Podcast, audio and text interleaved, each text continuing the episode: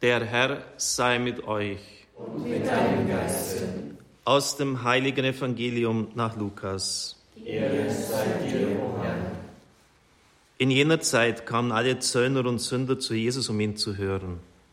Die Pharisäer und die Schriftgelehrten empörten sich darüber und sagten, er gibt sich mit Sündern ab und isst sogar mit ihnen.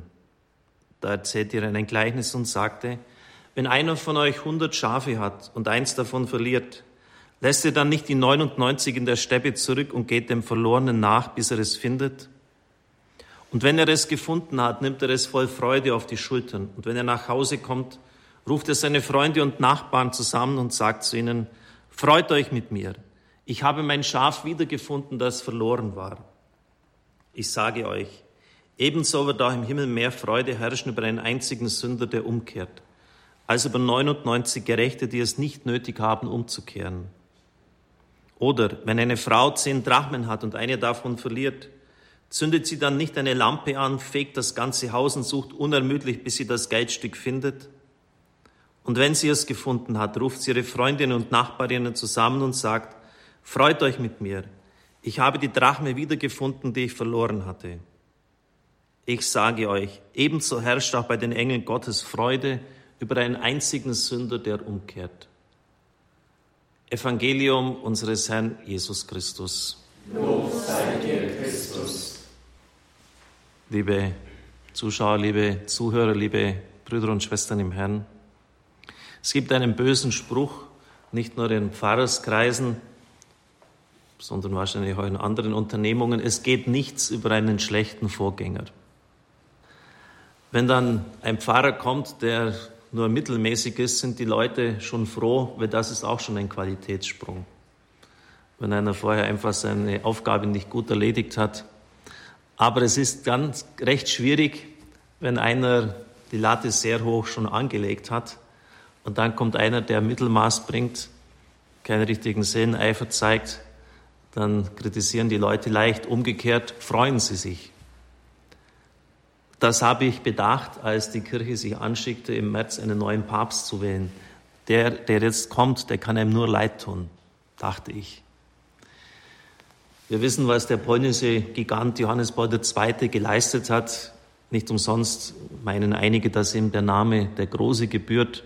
Ich brauche das nicht im Einzelnen aufzuzählen, das wurde schon oft getan. Seine Reisen, der Katechismus, die Vergebungsbitte und so weiter. Nicht anders, so ist es mein Empfinden, eine Einschätzung dann die Leistung von Papst Benedikt.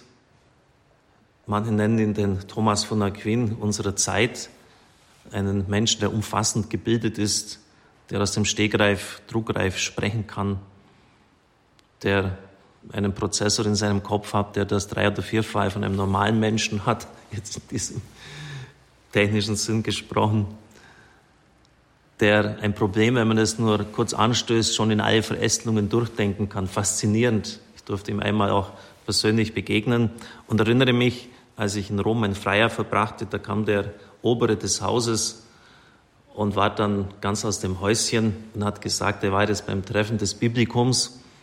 Da treffen sich öfters die Gelehrten der katholischen Kirche aus der ganzen Welt in Rom. Und Kardinal Ratzinger damals hat 82 einen Vortrag gehalten. Und die Bibelgelehrten waren nicht erstaunt, dass er komplett auf der Höhe des Forschungsstandes war. Er ist ja von Haus aus Dogmatiker, kein Bibelgelehrter. Und dass er Auge auf Auge, auf Augenhöhe mit den Gelehrten diskutiert hat, die waren völlig perplex, weil als Präfekt der Glaubenskongregation ist er ja sehr ausgelastet mit seinen Aufgaben, aber offensichtlich hat er immer wieder Zeit gefunden, die aktuelle theologische Diskussion zu verfolgen. Und eines kann ich Ihnen sagen, ein Studiengang beim Biblikum, ein Promotionsstudium, das hat es wirklich in sich. Da wird vorausgesetzt, dass sie Hebräisch, Griechisch und Latein wirklich perfekt beherrschen. Und dann kommt noch eine alte Sprache hinzu, oder sogar zwei, Syrisch, Armenisch, Koptisch. Da sprechen vielleicht ein paar hundert Leute auf dieser Erde noch. Ägyptisch, Altägyptisch. Und da wirklich drin zu sein und ja, also in diesem Metier sich bewegen zu können, das erfordert wirklich sehr viel Wissen und Können. Und er hat es offensichtlich gehabt. So die Ausgangslage, als dann Papst Franziskus auf der Mittelloggia des Petersdomes erschien, seine Gesten, seine Worte habe ich schon in den drei vorangegangenen Predigten analysiert, besprochen. Und heute noch dieser eine Satz. Zunächst möchte ich für unseren emeritierten Bischof Benedikt XVI. beten. Beten wir alle gemeinsam für ihn, auf dass der Herr ihn segne und die Mutter Gottes ihn behüte. Natürlich ist das eine historisch einmalige Situation oder zweimalige Situation. In der Kirchengeschichte hat es ja schon einmal gegeben, dass ein Papst zurückgetreten ist und dass zwei lebende Päpste existiert haben, die beide gültig in ihr Amt gewählt worden sind.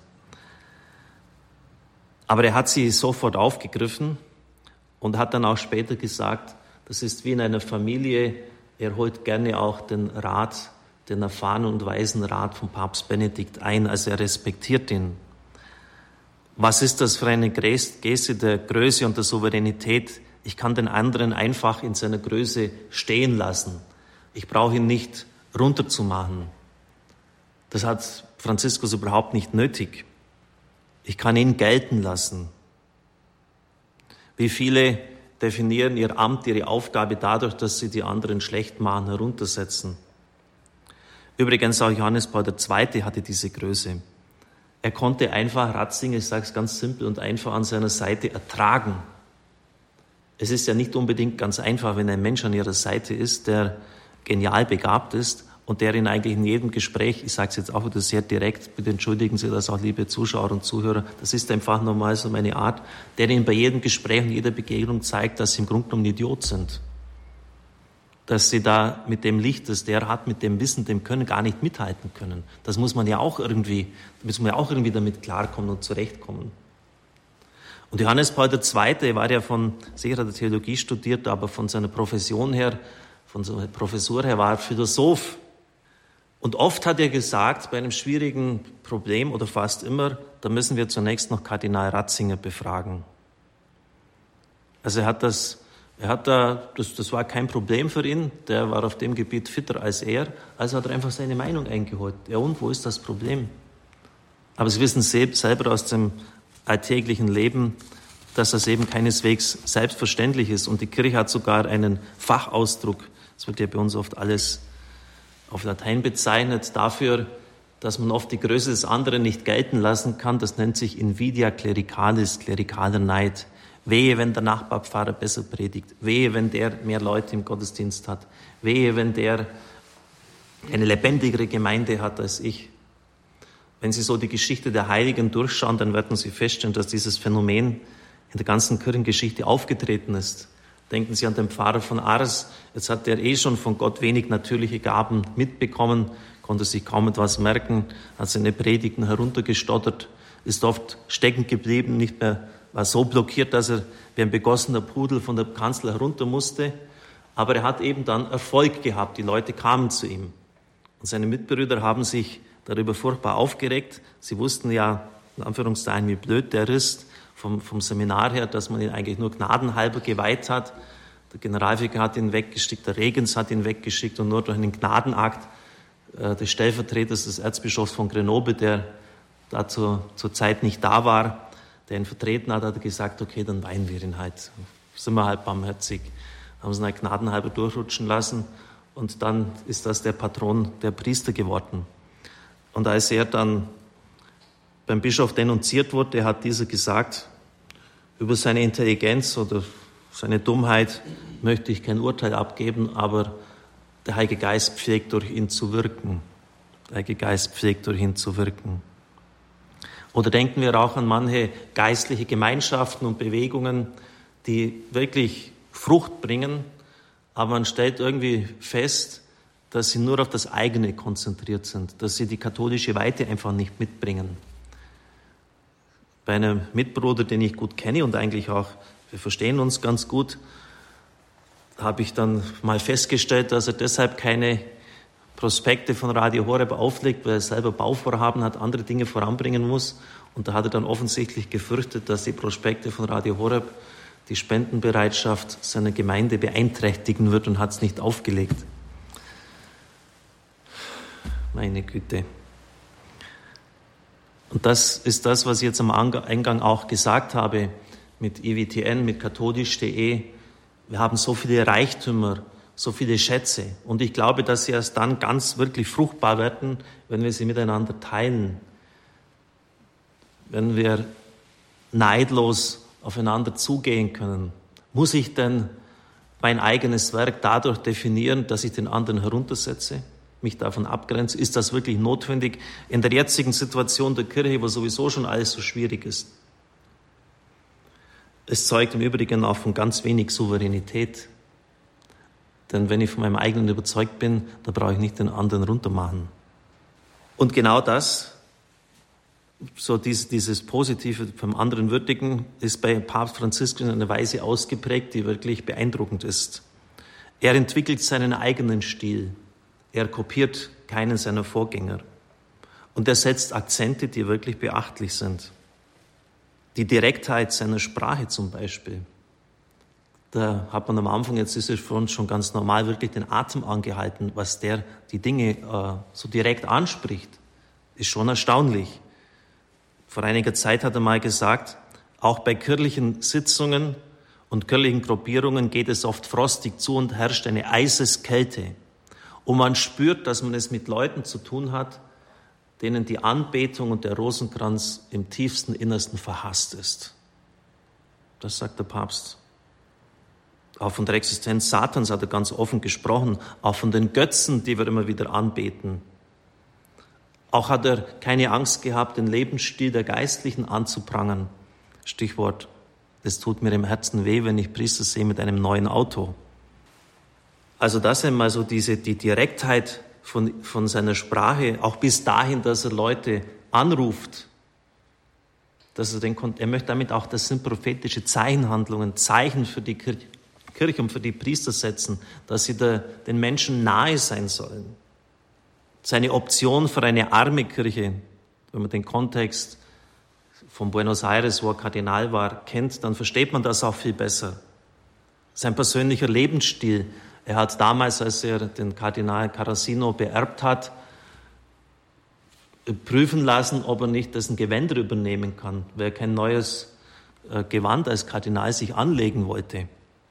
Auch jetzt, sein, wo er wohnt, die Art, sein, sein Auto, diese Ente, die er sich da von einem Mitbruder da aus Vicenza kommen hat lassen. Gestern schrieb mir ein, Mit, ein Mitarbeiter unseres Radios, dass er einen deutschen Bischof in der U-Bahn gesehen hat. Na also, es funktioniert also doch. Sie wissen, dass der jetzige Papst immer auch die U-Bahn genommen hat oder die, die Straßenbahn, den Bus. Na also, es funktioniert also doch irgendwie, scheint das schon an der Basis, nicht nur an der Basis, sondern auch bei den Hirten angekommen zu sein. Oder ich denke an die Einschärfung des Missionsauftrages an die Kirche. Das hat er ja mit, mit Worten zum Ausdruck gebracht, die einem geradezu den Atem wegnehmen von den, sagen wir die Lesung hier von den Schafen, die sich da in der Steppe zurückgelassen werden, das eine, das sich verliert. Und da hat er immer wieder dann auch gesagt, anstatt die 99 zu suchen, drehen wir dem einen Schafe Löckchen. Und das eine Schaf, äh, möchte ich jetzt fast ein bisschen bissig ergänzen, das krepiert auch noch an Übersorge. Aber die 99 anderen, die, die lassen wir dann irgendwie ihrem Schicksal, die, ja, überlassen wird ihrem Schicksal. Sie sind doch sozusagen die Verlorenen heutzutage. Das, die Situation hat sich doch fast umgedreht. Der Missionsauftrag der Kirche. Alles ist so klein, so eng, sagt er. Und es ist wie ein abgestandenes Zimmer, in das keine Luft hineinkommt. Wir müssen die Türen aufmachen, es muss rausgehen, wir müssen zu den Menschen gehen. Der Papst ruft den Grundauftrag der Kirche uns wieder ins Gedächtnis. Jetzt auch bei der nächsten Bischofssynode, wo es um Ehe und Familie geht, hat er so einen Fragebogen rausgebracht. Nun, es geht jetzt nicht darum, dass man die ganze Basis der Kirche befragt, aber auch jetzt nicht nur die Meinung der Bischöfe und Priester einholt, sondern auch von Laienorganisationen, wenn ich das recht verstanden habe. Auch hier, er möchte es einfach auf eine breitere Basis stellen, Basis stellen. Überhaupt das Bild von Kirche, was er vermitteln möchte. Für wie viele Menschen in unserem Land ist die Kirche zu einer Institution geworden, zu einer Einrichtung, zu einer Bürokratie, möchte ich fast schon sagen. Und er will, dass die Kirche für die Menschen da ist, dass sie menschliches Antlitz zeigt, dass die Leute dort einen Hort der Freiheit, der Liebe und der Nächstenliebe erfahren. Er will, dass dort Aufatmen geschieht. Also es sind doch unglaubliche Akzente, die er jetzt in der kurzen Zeit schon eingebracht hat. Und all das, weil, weil er einfach diese innere Souveränität hat. Er weiß, er wird Benedikt nie nachahmen können in seiner theologischen Brillanz. Und er wird auch nie dieses Lebensprojekt von Johannes Paul II. stemmen können. Aber das, was er tun kann, und das ist sehr, sehr viel, das bringt er ein.